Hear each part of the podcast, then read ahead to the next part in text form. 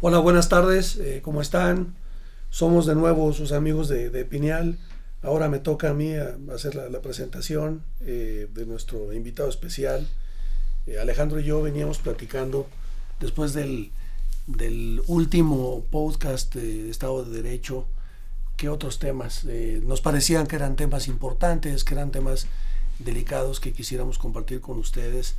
Y algo que nos llamó mucho la atención es que eh, en todo este tema de la pandemia, pues empezó a salir en algunos países semáforo verde, en otros países el que las vacunas llevan a un nivel de avance tal que ya permitía que la gente empezara a regresar a sus oficinas, eh, ya saben, todo este efecto ¿no? de, reactivemos las, las, economías y la presión que traen, se generan los gobiernos y las organizaciones por, por, por eh, regresar a la actividad normal lo antes posible, empezamos a notar eh, algunas reacciones eh, que nos llamaron mucho la atención de parte de los diferentes líderes que están manejando eh, diversas organizaciones. Entonces nos parecía que era un tema que sentimos que, no se termina de comprender, pero no se terminó de, de comprender por, por, los líderes actuales de las organizaciones desde que salió el tema de la pandemia, durante la pandemia y ahora, este, pues ya que aparentemente estamos en, mejores condiciones, eh, sentimos que, pues que los líderes verdaderamente la han pasado mal en este proceso y no han podido todavía ni digerirlo ni, ni establecer líneas claras de pues cómo, cómo se debería transitar un, proceso de este tipo. Eh, para esto invitamos a un amigo muy querido, eh, que, bueno, yo tuve la fortuna de conocerlo en, City por cuatro años, estuvimos haciendo algunas cosas ahí, ahí en la organización. Em, eh, Juan Domínguez, Juan Domínguez es un experto en recursos humanos, ha estado por más de 25 años en este, en este sector. Eh, yo diría que su especialidad es transformación organizacional. él pasó 18 años en, en, FEMSA trabajando en este tipo de cosas. Eh, cuatro más en, en, City, pero también es, es, experto en, por, su background, es experto en, temas de liderazgo eh, y, en, temas que tienen que ver con, con talento, este, por lo que pues, creímos que era la persona ideal para, para, que estuviera aquí, aquí con nosotros. Y este, bueno, yo le, yo le pasaría la palabra y, y trataré de empezar por, por bueno, Juan, pues, ¿qué pasó con los líderes eh, cuando de pronto llega la pandemia y, de pronto ves que empresas internacionales tomaron algunas medidas, las empresas regionales otras, las locales otras? Y si te parece, nos vamos un poco en, ese, en, esa línea. Este, después, bueno, cómo transitaron esa pandemia. Y ahora que, que como tercera parte, ahora que pues aparentemente, como decía, las cosas parecen mejorar, hay una ansiedad brutal por los, por los líderes de regresar a la gente a la oficina y tenerla ahí y, reconocer que otra vez tiene sus equipos y que no, no perdió a la gente, etcétera, etcétera. Están pasando muchas cosas de este tipo, pero bueno, debe haber algunos fundamentales ¿no? para poder explicar esto. Este, Juan, bienvenido. Muchas gracias por estar con muchas nosotros. Gracias a los dos. Alex, de nuevo, qué bueno que eh, estamos con este tema. Alex y Humberto, estar, estar, estar aquí con ustedes.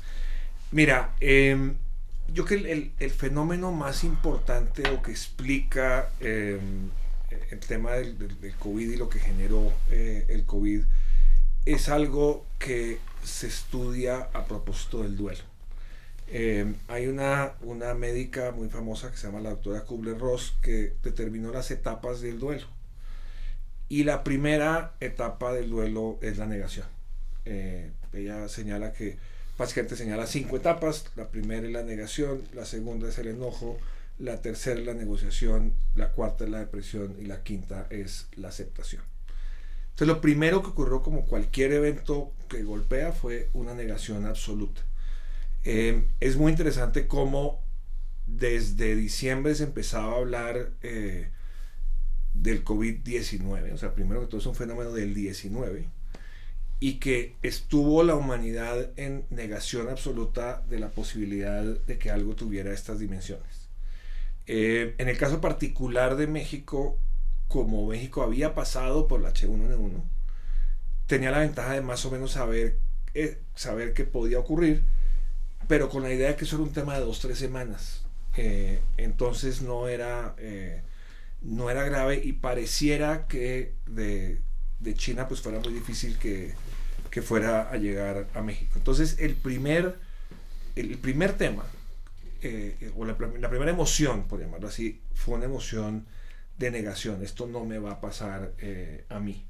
Y eso ocurrió con los líderes de los países, ocurrió con los líderes de, los hospitales, ocurrió con los grandes líderes porque no hubo nadie que realmente empezó a poner en, las alertas de, la, pandemia. Les voy a dar un número muy interesante. Cuando ocurre el tema de H1N1 en México, a los siete días, la Organización Mundial de la Salud ya lo había declarado una pandemia global.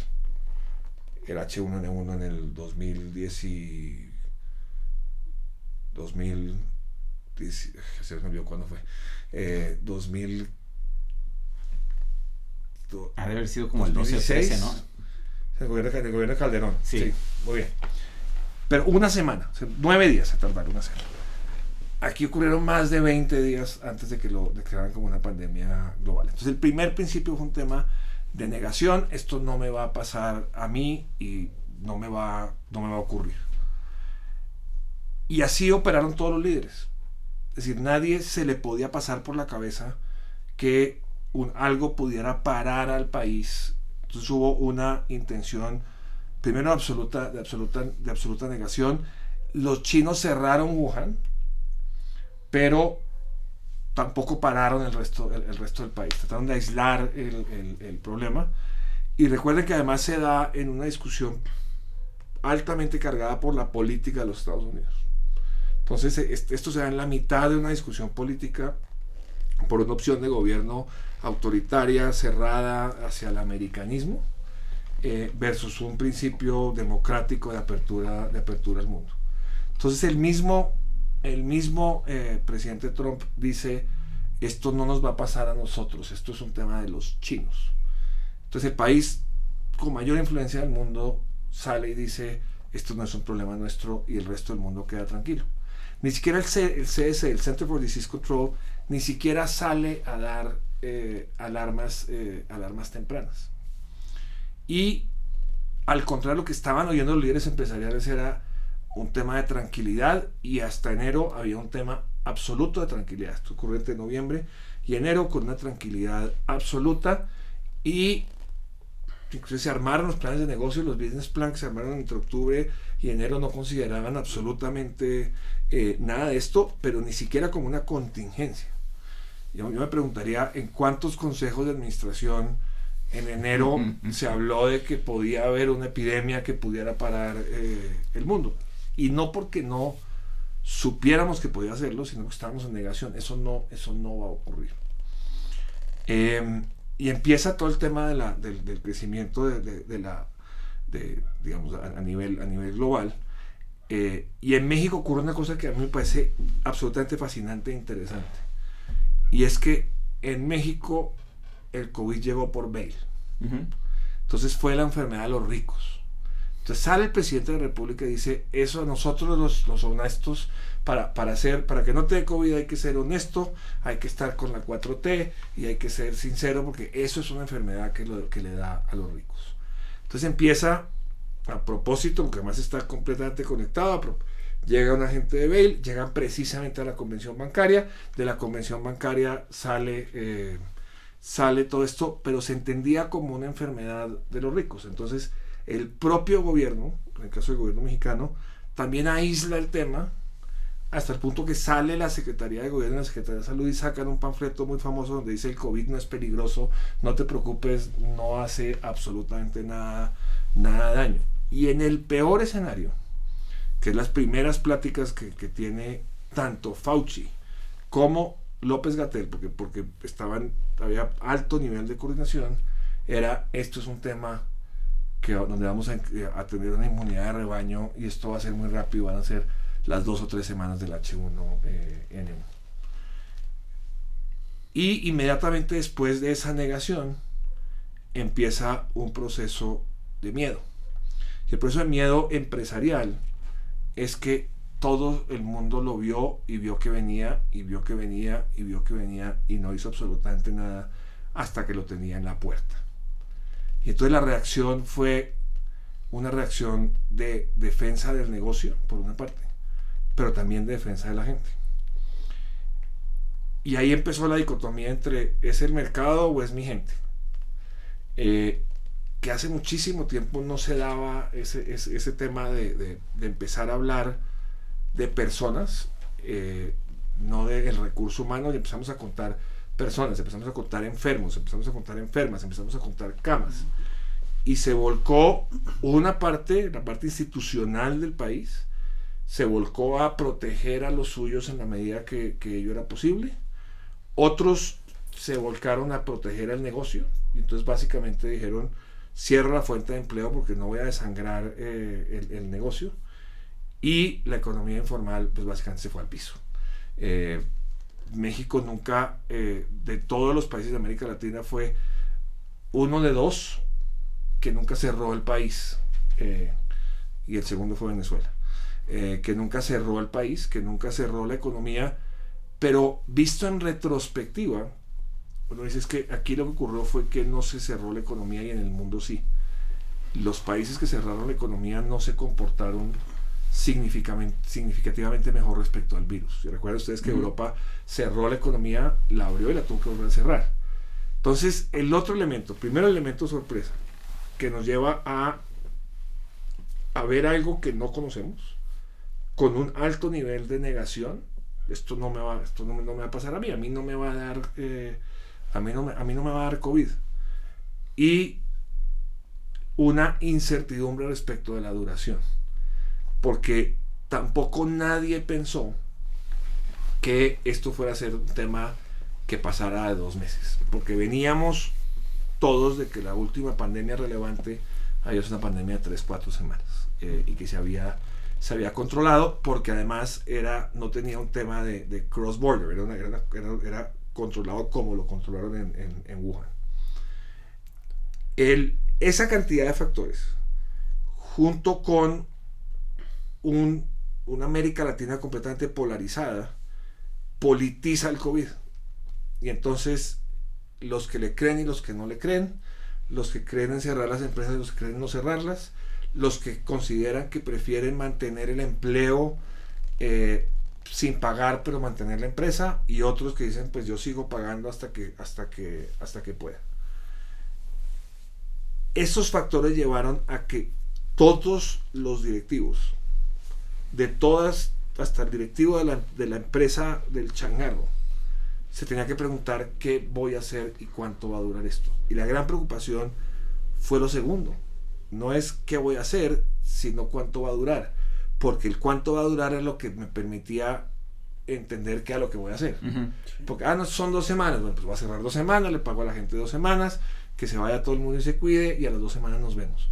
Era una incertidumbre donde a nadie se le ocurrió que cuando desocupamos las oficinas en marzo, en marzo del, día, del año entrante todavía la, gente hablaba, volvemos en mayo. Sí, claro. Eh, y el gran error, en mi, opinión, del liderazgo, si uno lo ve en retrospectiva, incluyendo los gobiernos, es que cuando, cuando cae el, aguacero y cae la pandemia, se hacen una serie de planes inmediatos, muy profundos, de qué voy a hacer con la gente y qué lo voy a hacer y cómo lo voy a manejar.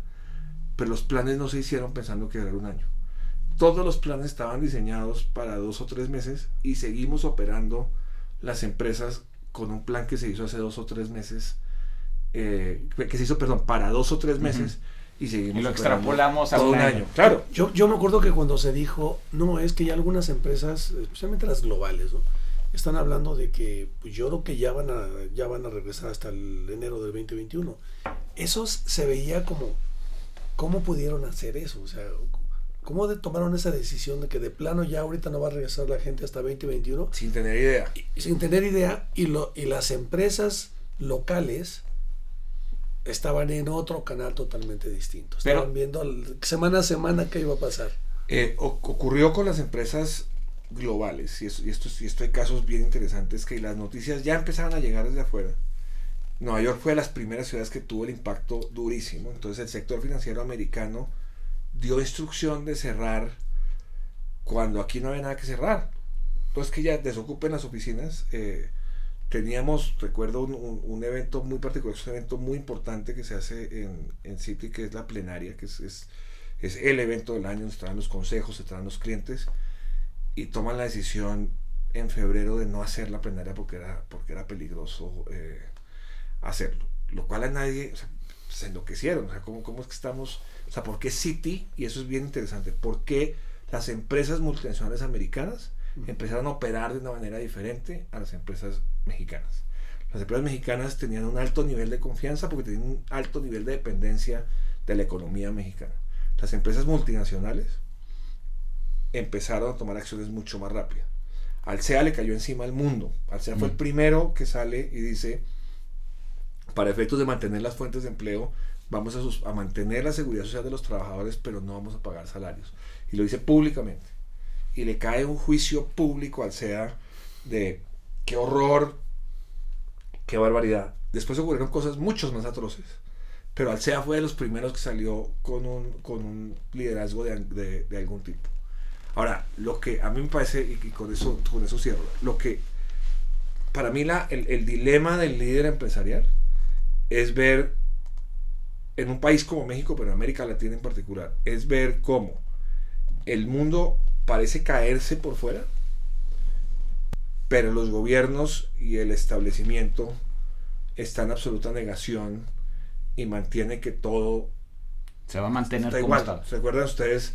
Hay, hay un programa de Loret de Mola que, que dice cuántas veces dijo el presidente de la República ya estamos al otro lado, ya estamos viendo la luz del túnel, es lo que, es lo que ya pasó lo más difícil.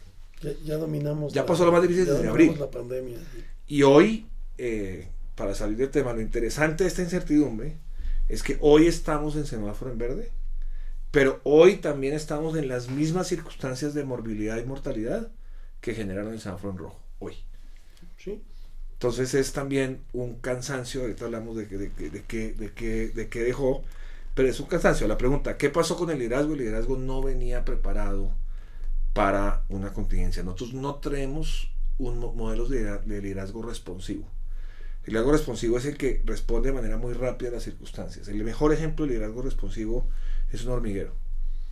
Tú pateas un hormiguero y las hormigas enloquecen tres minutos a los tres minutos ya están cargando y, y armando, Arreglando armando las cosas. Nosotros no somos responsivos. Nosotros somos, nosotros calculamos un mercado y las y el árbol de decisión frente a lo que va a ocurrir en el mercado. Esto fue un hecho absolutamente catastrófico que no estaba ni en el ni en el más audaz de los planes y no estaban no estábamos preparados. Y lo más interesante es si llegara el el COVID-21 estaríamos preparados ahorita, yo que tampoco. Porque seguimos en un proceso de negación diciendo esto se va a acabar, esto se va a acabar, esto se va a acabar y no haciendo nada al respecto. Pero a ver, mencionas dos cosas que son, son que me llaman la atención. Es primero es lo, lo, optimistas que somos los seres humanos. Que las cosas no son tan malas como pudieran ser y entonces tenemos todas las esperanzas de que así va a ser. Y son, eh, somos tan, este, estamos tan predispuestos a ser optimistas que hasta si viene ese optimismo de los peores lugares o con las peores intenciones, lo compramos. Entonces, es, eso es lo, lo, creo que la pregunta es, ¿cómo estamos parados hoy? Pues creo que igual de optimistas, si no es que más, porque ahora ya tenemos, o ya hay un este, herd este, immunity, o ya estamos vacunados, o la, o, la combinación. Este, pero en su momento sí fue fue curioso porque todo el mundo estaba pensando que era un tema de, de, un par de meses. Este, cuando se empezó a ver peor, pues fue cuando empezamos a hablar tú y yo, este, Humberto y yo, de, de, de que se, ve, se, veía el panorama bastante, bastante negro porque pues eh, en, esta misma negación de, las autoridades, pues se veía que no iba a haber ningún paquete de rescate empresarial en, en México y entonces que eso iba a dejar muy mal parada a la, a la clase empresarial. Yo creo que esa historia todavía no se ha acabado de, de, de, de, de ver.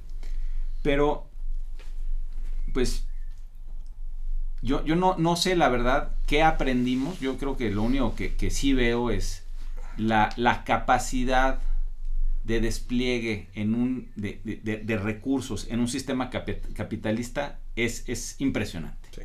Es, es, eso yo, yo creo que si, si hay causas de optimismo este, desmedido, esa es. O sea, sí veo que cuando nuestra especie se lo dispone bajo este esquema económico, podemos, yo creo que solucionar cualquier cosa que, se, que, se, que, venga. Que es, que es intrínseco al ser humano. El, el, el, sistema más reactivo del ser humano es el sistema inmunológico. Más que cualquier otro. Más que el sistema nervioso. Sí. En el momento en que ve una bacteria, se lanza el sistema inmunológico.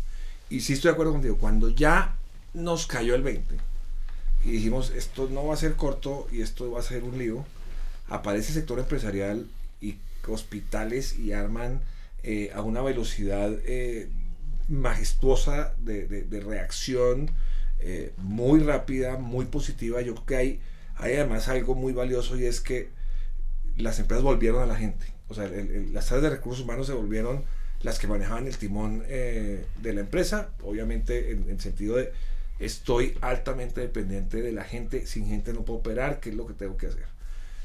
Pero para mí lo más importante del 2020, más allá de, aparte de ese tema de volver a la gente y, generar una especie de humanismo alrededor de, del mundo empresarial, es que el 2020 no creó nada. Si ustedes miran cuál es el gran descubrimiento del 2020, en el 2020 no se creó nada, pero se aceleró todo. Entonces, ganamos por lo menos 15 años en digitalización. Ganamos por lo menos 15 años en IQ digital. Ganamos por lo menos 15 años en desarrollo digital. Sí. Entonces, el mundo tuvo una velocidad, eh, pero... pero eh, tan, ¿Qué tan importante es el patrón para, para la gente que trabaja ahí? Este, venía cambiando de manera muy importante. Mira, yo creo que hay hay una, hay una reestructuración del contrato social, eh, pero en un sentido muy en, en, un sentido que hay que, que hay que precisar. La empresa, la empresa sigue teniendo gran parte de la decisión de a quién contrata. Eh, más el empleado hoy en día porque puede escoger, pero como el mercado tampoco es tan grande y no hay, no hay un nivel de pleno empleo, la empresa todavía puede escoger a quién contrata. Lo que ya no puedes jugar la empresa es con quién se queda. Porque ya los modelos, o sea, ya nadie le está apostando a trabajar 25 años para tener un plan de retiro para después comprar eh, una casa con alberca. Ese, ese, modelo ya no, no, no, existe. Pero lo que... Entonces eso implica que ya lo que antes era un perk, o sea, ah, no, pues que puedes trabajar desde la casa, era como un perk, ahora se vuelve un derecho que yo estoy dispuesto a dejar el trabajo a cambio de, poderlo hacer. Porque ocurrió también que las economías familiares cambiaron y cambió la estructura económica del gasto familiar. También ocurrió que la violencia doméstica en México creció 42%. Sí. Y la gente ya se estructuró de una manera, de una manera diferente, inclusive el tema de los tiempos, para bien y para mal. O sea, los tiempos de desplazamiento se acabaron, pero los tiempos entre juntas, es decir, no, no, y siempre que hago esta pregunta, la gente se ríe, eh, pero es para ver lo triste que, nos volvimos como humanidad. Y es, siempre le digo a la gente, no me contesten, pero solo piensen si alguna vez ustedes fueron al baño en la mitad de una junta de Zoom. Eh, normalmente ves sonrisas, porque, porque digo, la junta, la junta de Zoom, mientras que tú puedes salir de una sala, no te puedes parar de una junta de Zoom eh, de, de repente. Ahora, si bien ese contrato social se invirtió, estamos obsesionados hoy en día con el tema del trabajo remoto. Y que si tres días, y que si dos días, y que si vuelven a la oficina, o que si no vuelven a la oficina. Y hay un factor social importantísimo. Y es que el trabajo remoto y la flexibilidad laboral es un concepto absolutamente clasista y de élites. Porque parte del principio donde el 90% de los trabajos que se hacen de determinado nivel socioeconómico para abajo son dependientes del lugar de trabajo. O sea, tú no puedes tener toda la economía informal. Tiene que ir el puesto de tacos, el de hochos, ese no, eh, ahí no hay virtualidad de nada. Al contrario, la virtualidad le juega en contra porque la gente no sale.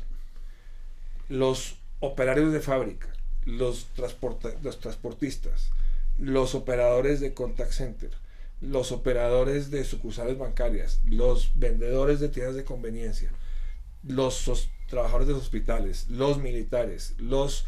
Es decir, la gran cantidad de los trabajos no se puede hacer remoto. Esta discusión del trabajo remoto es una discusión de élites. Y a veces pensamos que es una discusión generalizada. Pero, pero mira, Juan, a ver, tocando, justo tocaste el, punto para, a donde yo quería entrar con mi siguiente pregunta contigo. Eso, por un lado, está esta discusión clasista, pero por otro lado, cuando tú estás en una organización que tiene el, lo que le llamamos eh, front office, o sea, el, el, individuo que está frente a los clientes y que tiene una serie de actividades en el día a día, en donde sí tiene que, que ver, eh, tomar cierto nivel de decisiones y que tiene todo ese, eh, ya sabes, ese, que operar. tiene que interactuar y tiene que operar y, este, y resulta que los mercados tienen que estar ahí también porque las decisiones que va a tomar son segundo a segundo y o sea, hay una serie de explicaciones que te dicen, ah, y obviamente el, el top management de la, de la, organización tiene que estar allí porque pues ahí es donde se van también a, a estar dirimiendo todas las decisiones, etcétera. Y ahí dices, no, pues esto sí tienen que estar, porque tienen que estar accesibles desde, y esto no es remoto. Pero, ¿saben qué? Cuando se trate de sistemas, de finanzas, de la parte de mensajería, de la todas esas áreas, ¿no? Ya sabes, en donde no está la élite de las organizaciones, esos mándanlos a su casa. No, ¿para qué para qué seguimos gastando en renta, en nuevos edificios y este y tratando de acomodar a esta gente cuando la verdad es que eso lo pueden hacer desde, desde su casa. Ahí también hay, hay toda una discusión. ese es uno. Y lo otro que te quería decir es, ¿cómo ha sido tu experiencia también lo que tú has visto en, y lo comentaste ahorita, pero me gustaría ver si podemos profundizar un poco más. La queja de la gente es que este famoso este, home office, ¿no? Ha sido terrible porque pues, ya no tienen vida, básicamente no tienen vida. Si antes decían voy a salir a comer con mis amigos eh, para socializar un poco, o me voy a levantar más temprano porque voy a ir a hacer ejercicio, o yo ya tengo mis clases en la noche de lo que tú quieras, ¿eh? de música o de o porque eres una persona muy fitness y lo que sea. Todo eso se les acabó porque porque estaban prácticamente de 7 de la mañana a este a 10 de la noche pegados en el monitor porque ya sabes que hay muchas organizaciones donde tienes un trabajo pero tienes cinco jefes, ¿no? No conozco muchas de esas. Sí, el local, el regional, el global, etcétera, etcétera, y el que sí es el jefe. Y el que sí es el jefe, ¿no? Y todo, entonces, ves a la gente muy frustrada y, y, con muchos problemas de adaptación a todo esto, que cuando les dicen, oye, vamos a regresar a la oficina, dicen, yo voy de regreso porque cuando menos tengo un poco más de control en mi vida, ¿no? Mira, eh, déjame contestarte en dos, en dos pedazos porque creo que planteaste dos temas muy interesantes. El primero es la división entre el front office y el, y el, back office y, y, el senior management. Normal, los puestos de front office son puestos generalmente menor pagados que los, que los puestos de back office. Son un, una persona que, el, un, un, quien atiende una, una tienda de conveniencia eh, gana menos que el de sistemas que soporta esa, esa tienda de conveniencia. Ahora, ahí va a ocurrir un fenómeno que va a ser bien interesante y es que como ya está, entre comillas, garantizado lo remoto para determinados puestos, ¿cómo va a ser la valoración de los puestos que no tienen ese remoto? O sea, si yo, si la enfermera que tiene que ir todos los días a ser enfermera en el hospital y hacer los turnos. Esa ya puede cobrar un premio sí, en vez de... eso va a implicar de, un premio. sí. Y no es porque tenga que trabajar más, sino porque tiene que desplazarse y a no le está durante nunca nos han pagado los, las cuatro horas de desplazamiento. A ti te pagan las ocho horas en que estás. Pero es elitista, porque ahora que lo dices, ¿te acuerdas que había en, en, en los bancos como, como City había el hardship allowance, ¿no? Sí. Entonces, si te mandaban a un lugar terrible, por te pagaban. porque te Entonces, pagaban más. Entonces, uno va a ver, tiene que haber un, un, un tema donde, la, donde en la mesa de negociación de los trabajos la gente va a decir, ¿tengo que venir todos los días o no tengo que venir todos los días? Y ahí va a, haber, va a ser un punto de negociación que no era un punto de negociación, era un perk. Ah, y aquí puedes trabajar remoto una vez a la semana, o una tarde o alguna cosa muy, muy marginal. Eso es lo primero. Segundo, la, en el, con el tema del home office hay dos, dos grupos grandes. Uno, los que tienen síndrome de Estocolmo con el home office. Y es que dijeron, esto es lo mío, al principio, al principio, es, la humanidad es muy, es, es, increíble. Al principio nos quejábamos porque nos encerraron y ahora nos quejamos porque nos quieren sacar.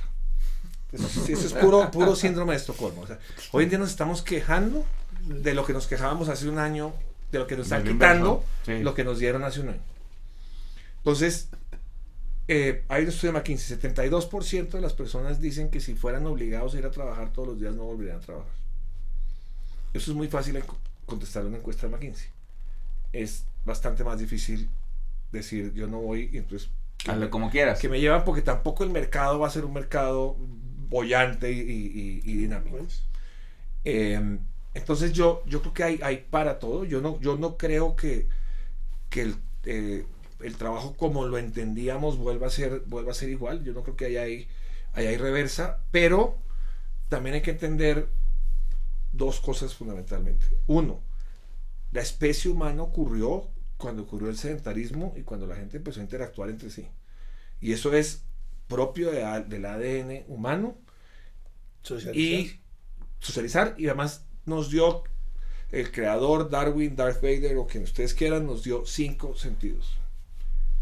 Estar en una pantalla, lo máximo que puede hacer es usar dos. Entonces eso limita la capacidad de comprensión del ser humano. O sea, cuando tú puedes oler, ver, tener gusto, tener tacto y oír, es muy diferente a cuando solo puedes ver y escuchar.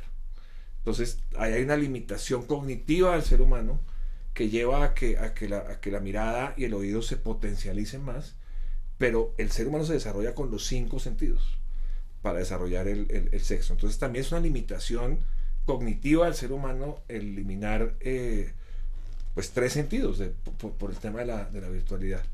Casualmente, a propósito de eso, también hay un estudio donde se muestra que en Asia crecen, este me encantó, crecen 51% de las cirugías plásticas. Entonces yo, cuando me lo contaron, dije, pues por supuesto, como la gente está virtual, pues ya no tiene que mostrar que hizo la cirugía plástica. Y me dicen, no, no, no. El problema es que no hay nada tan poco natural como estar enfrente de un espejo todo el día. Y entonces la gente se empezó se a ver la arruga, la calvicie, la, el diente torcido. Y entonces crecieron la cantidad de, de, cirugías plásticas. Todo esto para contar que el comportamiento humano cambió y eso no tiene, no tiene mucha reversa. Para mí la conclusión más importante de esto es que logramos entender algo que para mí es fundamental. Y es que el trabajo es una actividad, no es un lugar. Uh -huh. O sea, cuando uno dice, voy a trabajar en vez de decir voy al trabajo. Nos acostumbramos a decir que el trabajo es un lugar y no una actividad. Hoy en día tenemos que entender el trabajo como una actividad. Y el lugar donde se desarrolla esa actividad es contingente. Puede estar o no estar, puede estar algunos días, puede no estar en otros. Pero esa asociación entre espacio físico y trabajo es una asociación que no debería existir y que, y que y que creamos eh, producto de la organización eh, social. Gente que, siempre pongo el ejemplo, para el vender, ¿se acuerdan ustedes en los 80 que vendían enciclopedias? Sí. ¿Cuál era el lugar de trabajo? Voy a trabajar, entonces voy a la calle a, a vender enciclopedias. Sí, su lugar de trabajo eran los portafolios. Claro, por, por, por, supuesto, en la película esta de Will Smith que cargaba con el aparato de, The Search of Happiness. Sí. Entonces, lo que sí entendimos es que el trabajo es una actividad, no un lugar. Y esa es la manera como tenemos que ver a futuro. Ahora, la pregunta siguiente, que es la que me, la, la que me eh, planteabas, eh, Alex, es, y entonces, ¿qué pasa con el liderazgo? O sea, si cambió ese concepto de trabajo, ¿qué pasa con el concepto sí, ahora, eh, sí, de liderazgo? Exacto. Y es lo que, nos, lo que, lo que ha vivido la humanidad en, en muchísimas veces que tenemos que cambiar el chip. La cultu una cultura organizacional en una fábrica es mucho mejor que una cultura laboral en, en, una fuerza de ventas. ¿Por qué? Porque en la fábrica estás en cuatro paredes. Tú puedes echar confeti, hacer fiesta y poner música bonita y eso alegra y genera endorfinas. Cuando la gente está dispersa, el liderazgo es muy diferente. Cuando es una fuerza de ventas que salen todas las vendedoras de Mary Cake a vender y motivar, es, es muy difícil. Cuando estás en la planta de producción, o cuando estás en un, en, en un, en un piso de, de, de, trading, pues está la gente ahí y entonces estás estás viendo el comportamiento. Ahora el liderazgo pasa de, ser un liderazgo eh, inspiracional a un liderazgo por influencia, porque lo único que se parece mucho al liderazgo sobre los hijos eh, adolescentes.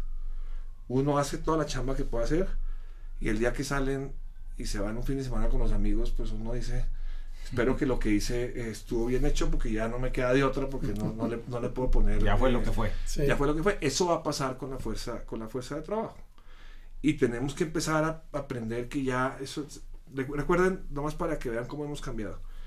Hace 10 años estaba el, el, tablero de corcho y ahí donde la gente leía los comunicados. Hoy en día, pues esa, esa, figura, esa parte de la arquitectura de las oficinas no existe. Entonces vamos a cambiar la arquitectura y vamos a cambiar la, la, visualidad, el panorama. Y el liderazgo se tiene que mover a un liderazgo que va a ser más de más influencia, menos mando, porque es un rebaño de gatos. Se trata, trata de ordenar un rebaño de gatos que está por todas partes, es mucho más, eh, mucho más difícil. Y yo creo sinceramente que la tendencia va a ser hacia volver al lugar de trabajo, pero entendiendo que el trabajo no es el lugar. Pero sí, no, no vas a pasar el tiempo a la oficina, vas a trabajar. Vas a trabajar. Y la, oficina como un espacio, que eso es lo que a mí sí me parece, me, me, produce mucha ilusión y me, mucho optimismo es, voy a la oficina porque nos vamos a encontrar y ya las oficinas van a ser espacios de colaboración y espacios de encuentro. Porque para uno, uno, uno no, tiene, no toque la oficina. Así es. Entonces, entonces yo sí imagino arquitectura gregaria, una arquitectura eh, de grupos, de pequeños eh, espacios, donde la gente se sienta, se sienta dependiendo de lo que esté haciendo, podrá optar por sentarse en un sofá, podrá optar por sentarse en una silla, podrá tener una llamada en, privado eh, y será fundamental encontrar los, los límites a eso porque, porque esa todavía no está inventada. Es que mira, hasta tú hablabas de tecnología y lo, que yo pensaba es decir, a ver, hay muchos trabajos que con, que con eh, tecnología los puedes medir perfectamente bien. Eh, entonces, hay gente que le puede decir, oye, ¿tú trabajas por horas? Ok. Si trabajas por horas, bueno, pues tengo un sensor en donde, como tu trabajo es por horas, pues tienes que estar, ese sensor va a saber cuándo te levantas y cuándo no te, etcétera, etcétera, ¿no? Esas cosas existen. Big Brother. Eh, pues sí, básicamente, y existen y hoy, y hay empresas que los usan. Y no por la pandemia, ya los usaban desde, antes. Eh, otro, oye, por proyecto, bueno, pues pones un, un Project Management eh, este, System y entonces tienes las tareas perfectamente delimitadas, con los plazos de entrega, con todo lo que sea, y sobre eso te vas operando. Todas esas cosas se pueden usar muy bien y como tú dices, a mí me encanta la idea de decir, oye, quiero ver al equipo una vez a la semana, ¿no? O una vez cada 15 días. Me los voy a traer. ¿Y por qué los voy a traer? Porque quiero que vengan, que platiquen, que se vean, que cuenten un poco cómo estuvo la semana, darles algunos avisos importantes que lo podrías hacer por, por la pantalla, pero no, o sea, lo que quieres es, que vayan y se vean y que puedas generar ese, ese seguir manteniendo ese nivel de unidad del equipo, etcétera y puedes regresar, no sé, a la mitad o dependiendo tu actividad, pero puedes regresarlos a operar como lo venían haciendo, este, pero obviamente hay que usar la tecnología. Lo que yo, lo que yo percibo es una ansiedad bárbara por parte de los líderes de decir, ah, ok, ya está cambiando esto, ya puedo regresar a mi gente. Y los quieren tener a todos como en el kinder, Ahí, ya sabes, en su espacio, vigilados, este, otra vez, regresando al tema de crear juntas inútiles, ¿no? Comités inútiles. Eh, o sea, tengo la impresión de que, no es bueno generalizar. Pero tengo la impresión de que no, parece que no estamos aprendiendo mucho de, todo este tema. ¿eh? O sea, si bien la tecnología está ahí, si bien tú decías, claro, yo, yo hemos hablado nosotros con empresas y nos dicen, que tenían su e-commerce, por ahí lo iban desarrollando poco a poquito y lo que pensaban crecer en más de 10 años, ya lo crecieron en un año. O sea, todo eso sí está pasando. Pero, pero el, el tema del, del, líder, del manager, déjame llamarle no solo líder, sino manager, de volver a atraer a su gente y sentirse otra vez como, ya, ya tengo a mis... a mis, pollitos. ahí alrededor. Sí, el tema paternalista. Puta, es, es, algo que es muy humano, ¿no? Entonces. Pues es que mira, yo. Eso es el reto, creo. Yo, yo, estoy convencido, como se los dije, la, la humanidad nació con el sedentarismo y nació con, con, pues, con el contacto humano. Con la eh, vinculación en el, en el día a día. Sí, a propósito de la agricultura, que alguien tenía que cuidar el, que el león no se los comiera por la noche, entonces alguien tenía que quedar despierto. Y por eso nace el sedentarismo, que es la revolución más importante de la humanidad. La humanidad es, increíble. El, ser humano, el Homo sapiens sapiens ha estado 40 mil eh, eh, años en, la especie, en la Tierra. Pero el momento más importante no fue la aparición del fuego ni de la rueda, sino fue el sedentarismo. Eso fue lo que cambió todo el discurso social. Cuando, y el hombre cuando descubrieron la agricultura acá. Pues es que la, sí, los granos. Hay dos, hay dos, hay, fíjate que hay dos teorías. Y es que uno, que el sedentarismo ocurrió por la agricultura, que es donde está la mayoría. Y segundo fue que lo que ocurrió con el sedentarismo fue que al agruparse en un lugar seguro, o sea, que fue por seguridad, no por agricultura. O sea, que, que, que, era más una sensación de seguridad. Y yo creo que ambos, ambos tienen el uno que ver con el otro. Lo importante de la agricultura es cuando en vez de jalar los mangos del árbol, empiezas a sembrar árboles. Pero bueno, eso es, es, esa es otra historia de, la, de, la, historia de la humanidad. Mi punto aquí es, hay, hay dos características del ser humano. La primera, el ser humano no le gusta cambiar. Y todos dicen, no, es que yo sí soy pro cambio, soy bien dinámico. Por esencia, les voy a poner un ejemplo, todos los que te, tengan, hayan tenido sobrinos, hijos, nietos. Un niño puede ver Frozen o Cars 700 veces, una detrás de otra, detrás de otra, y repite la misma película. La razón por la cual repite la misma película es que sabe lo que va a pasar. Porque somos naturalmente aversos al cambio. O sea, hay gente que se vuelve muy flexible al cambio, pero naturalmente somos aversos al cambio. Y cuando, cuando llegas, o sea, te forzaron a una situación de la cual nunca supiste a qué horas te metieron, nunca supiste a qué horas ibas a salir. Y te educaron durante 20 años de que cuando voy a hablar con alguien y le voy a dar un feedback, lo tengo que mirar a la cara. Cuando te explicaron que cuando hay que despedir a alguien hay que ponerle la cara también. Que, hay que felicitar públicamente a la gente. Que eh, los uno a uno son muy importantes. Que, la, que el lenguaje no verbal es fundamental dentro del lenguaje del líder. Y te limitan a una pantalla. Obviamente la atracción es, es, es vuelve. Pero al mismo tiempo, y es generacional, es el polo opuesto es yo estoy a todo dar acá. A mí lo que me preocupa, no en la, o sea, tú, tú planteaste Humberto algo que es absolutamente claro. La medición de resultados va a ser impecable. La medición del liderazgo y la sucesión va a ser imposible. O sea, ¿cómo alguien puede suceder en una empresa sin que conozcamos el día a día, los días malos, los días buenos, los días, o sea, las 24 horas y que se pueda observar el comportamiento no en pedacitos de media hora, sino en 24 horas o en 8, o en 8 horas completas. Y podrán decir, no, no, es que están bien, están bien, eh, bien, bien echados a la antigua, esto es vieja guardia. Pues híjole, no, no es vieja guardia, es la, naturaleza del ser humano, De, de lo social. Yo veo con mucha dificultad poder entender un plan de sucesión y de desarrollo de la sucesión bajo un modelo enteramente a distancia. Lo veo muy difícil. y si ya tenías un gap de líderes que podrían venir eh, en ese proceso de sucesión, se te va a abrir. Claro, porque es que pierdes visibilidad. o sea, el que esté... Yo di clase, yo di, eh, eh, clase en la, en la, universidad mucho tiempo y yo, y yo decía, el que cuando hago el examen, el que esté, el que yo haya visto en clase, yo presumo que sabe. Y el que no vi lo tiene que demostrar. O sea, no, no se trata de una desigualdad, sino pues... no te da el beneficio de la duda. No, pues cuando uno ve el que siempre estuvo en clase haciendo el examen, pues uno sabe eh, cómo es.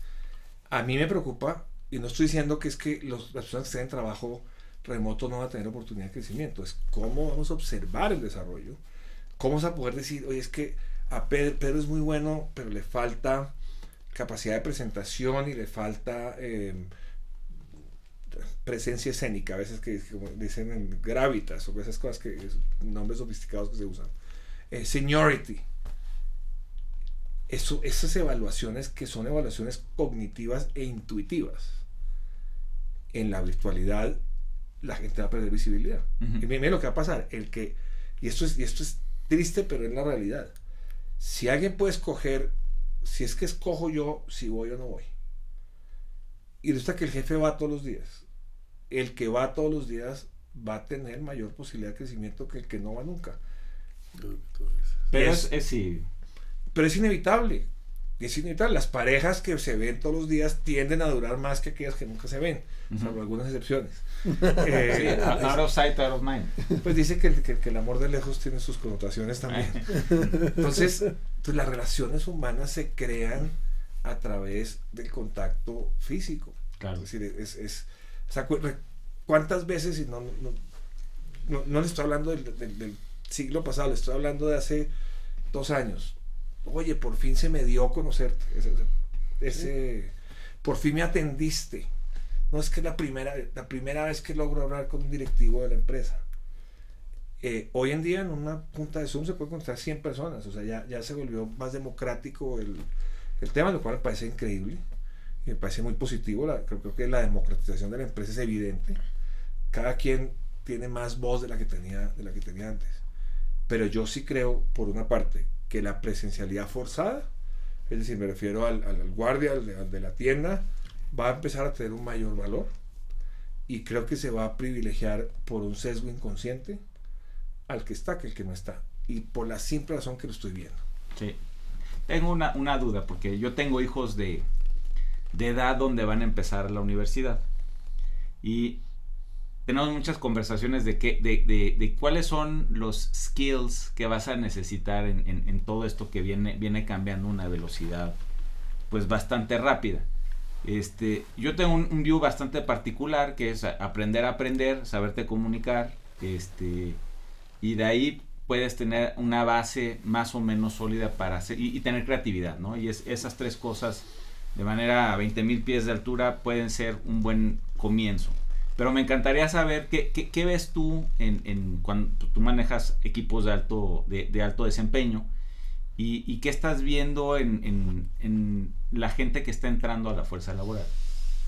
Eh, a ver, primero, claramente una cosa que a nosotros no nos, estamos un poquito más, más entrados en, en abriles, y es un alto nivel de curiosidad.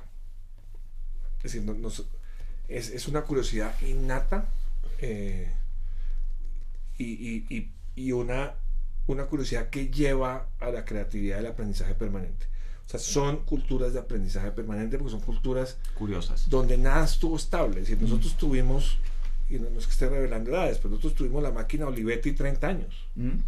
Y después llegaron las Brother que tenían una pantallita. Y después no sé qué. Aquí ca- cada año el iPhone cambiaba y o sea, entonces es, es una adaptabilidad al cambio muy alta que depende de la curiosidad. O sea, el que se queda con el, ah, es mi teléfono, está perfecto, así sea el modelo, eso ya no pasa en la, en- en la gente que está llegando. Entonces, esa curiosidad lleva a un, a un choque donde las empresas no se mueven tan rápido como la, como, como la curiosidad.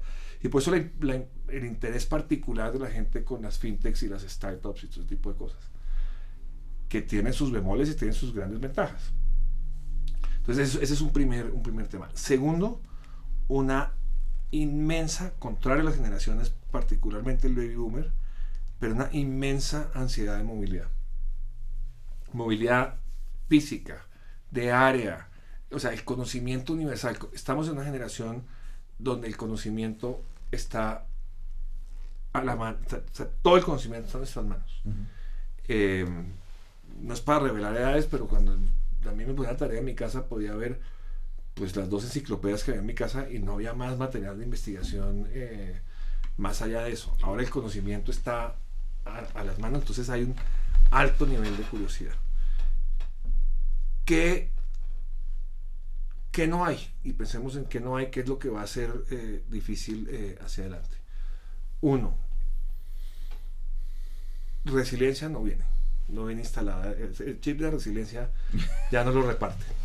Pues no. Entonces, porque los niveles de tolerancia son muy bajos y como el mundo es tan variable, el nivel de tolerancia baja.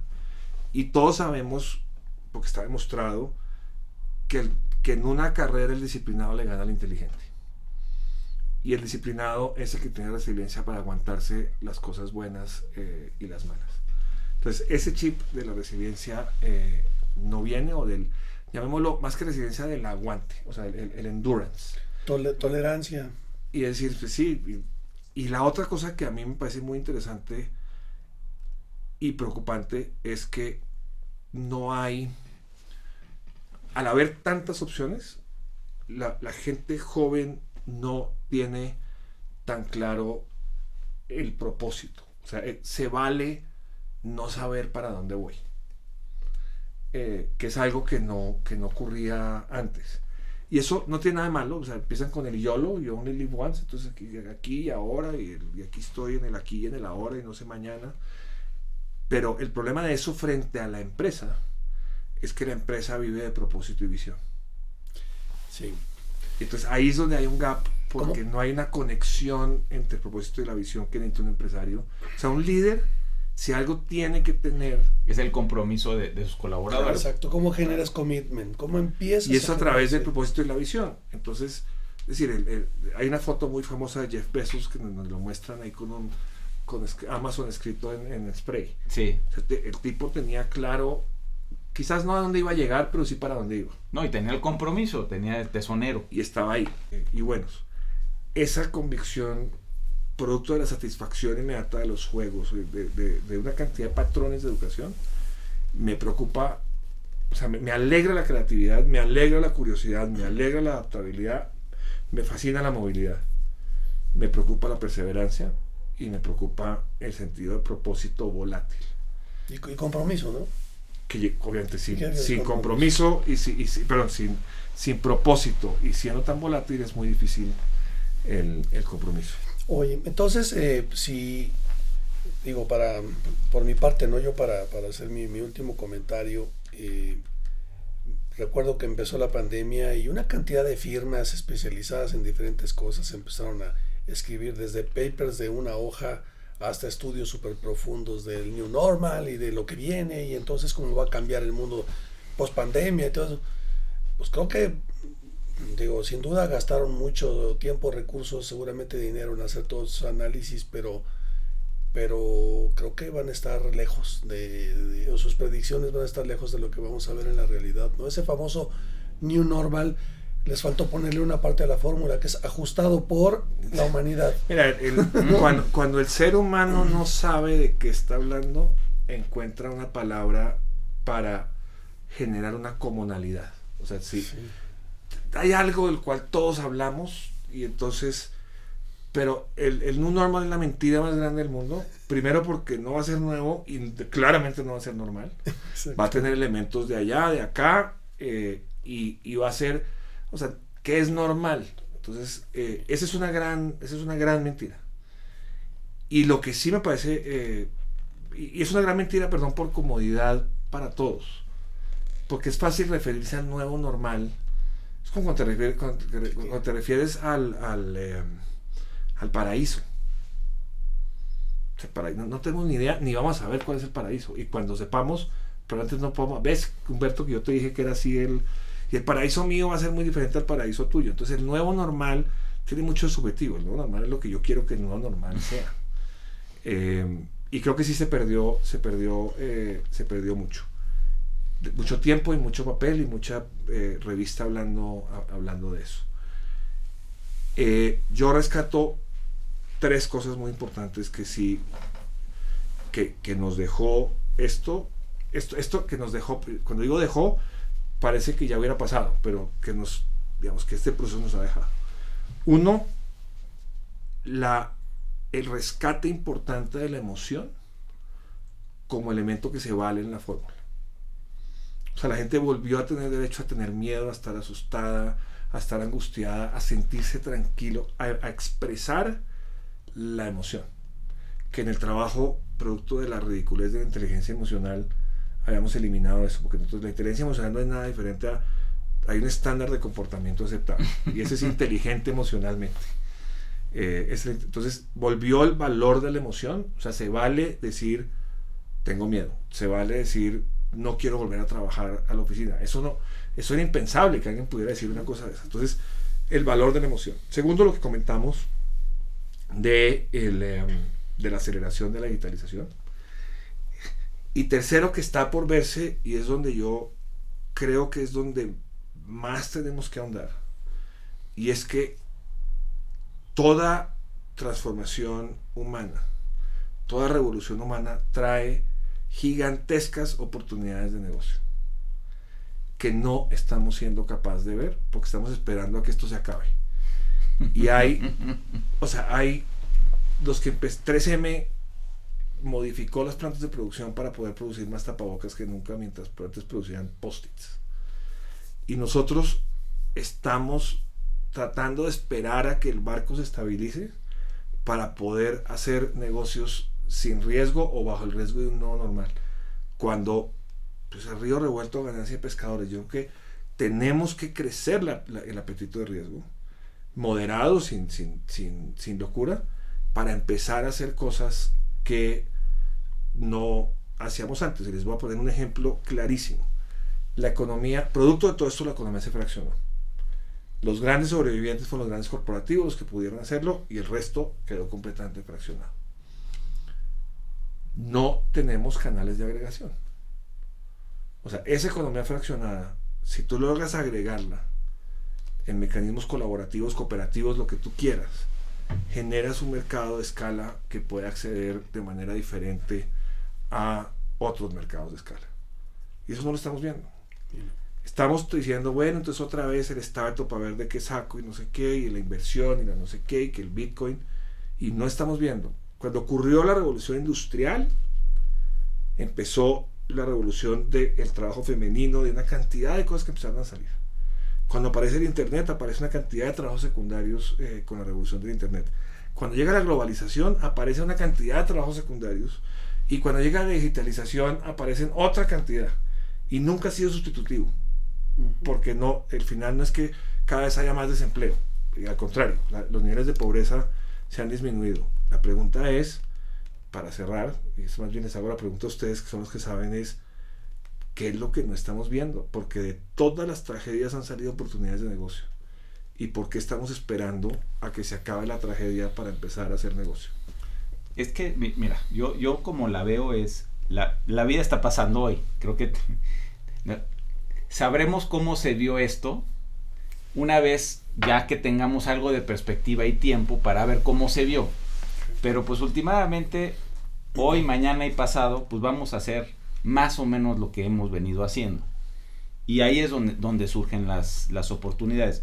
Yo estoy contigo, cada crisis trae consigo una oportunidad. Este, y creo que el shake-up de, de, las industrias ha sido tan enorme, ya venía haciendo, y esto solo lo acelera, que creo que en 10 años vamos a ver un, un, este, un mercado o mercados totalmente diferentes, conformados con diferentes jugadores. Este, me parece que todas las, este, todas las plataformas de colaboración para lo que sea van a ser, van a, van a ser jugadores muy importantes.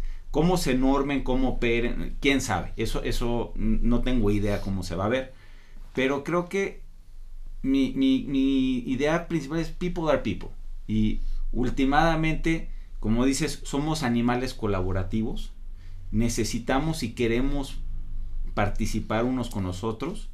Este, y pues eso, al menos de que evolucionemos más rápido que cualquier otra especie en el planeta, pues va a tomar mucho tiempo.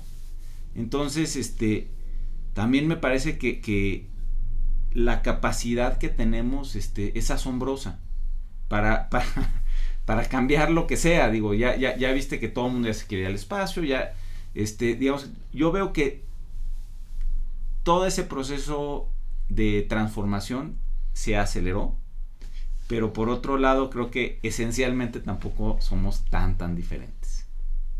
Aún así creo que no estamos siendo lo suficientemente, no sé si es agresivos o visionarios, para poder anticipar lo que va a venir. Es decir, ¿cuántos, cuántos Kodaks sí.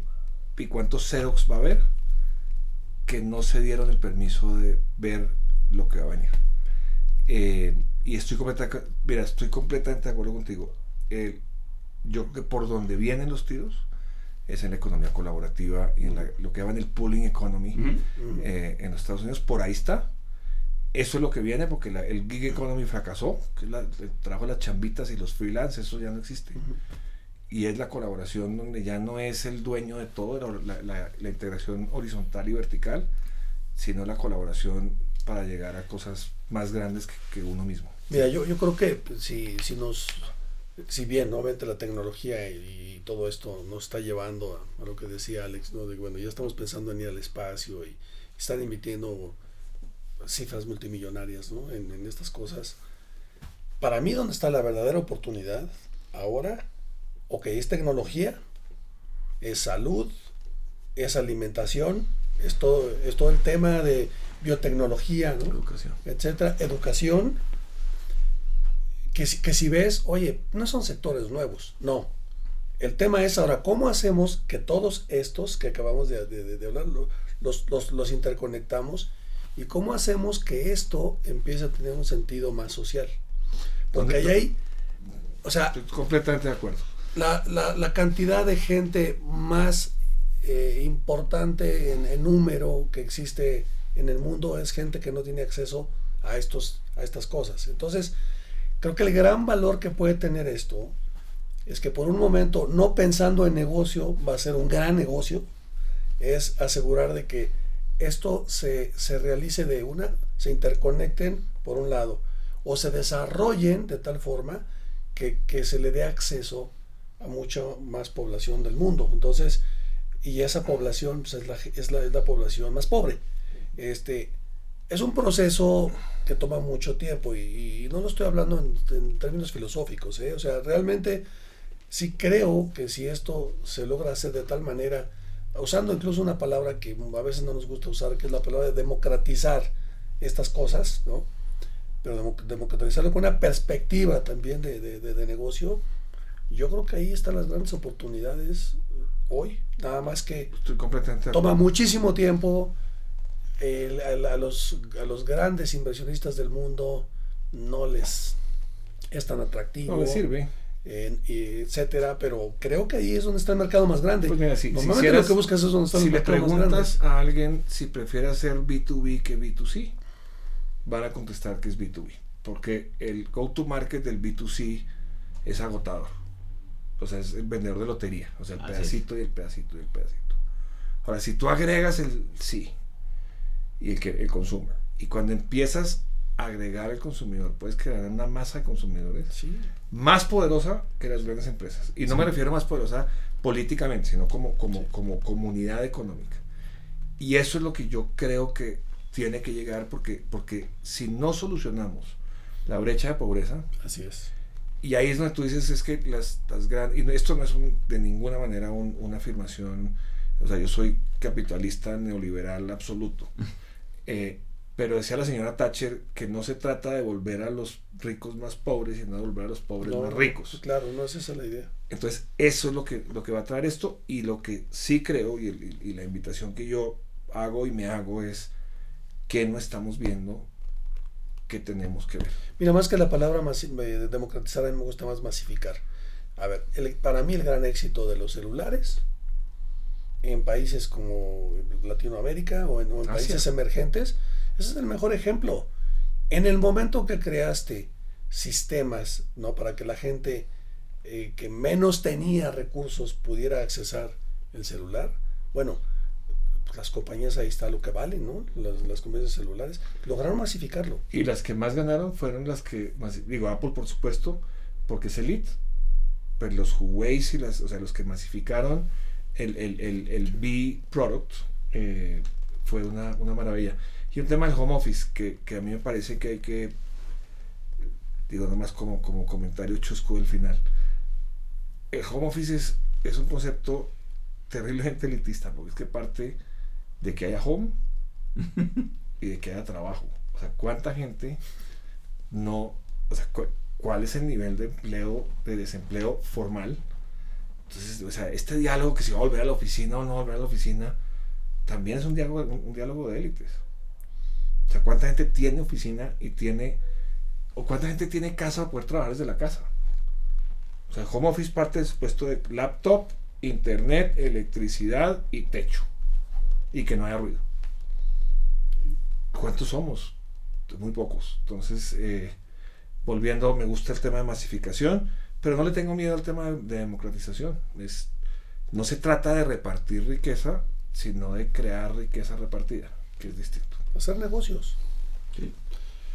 Pues no sé, Alex, ¿tienes alguna... algún No, pues yo, creo que, este, primero que nada, muchas gracias. No, ustedes, Estas pláticas son fantásticas porque ya seguro en 10 años que nos veamos. Que nos este, oigamos, que, que- que nos oigamos. que hablábamos de corrido. la super cagamos. No, no va na- nada por ahí. Pero pues eso también es lo divertido de esto, ¿no? Entonces, este, muchas gracias por, por No, acompañarnos. Ustedes, muchas gracias, encantado de estar acá. Y este, pues los, los vemos para la siguiente. Nos oímos. Bueno, sí nos oímos. Muchas gracias, Muchas gracias.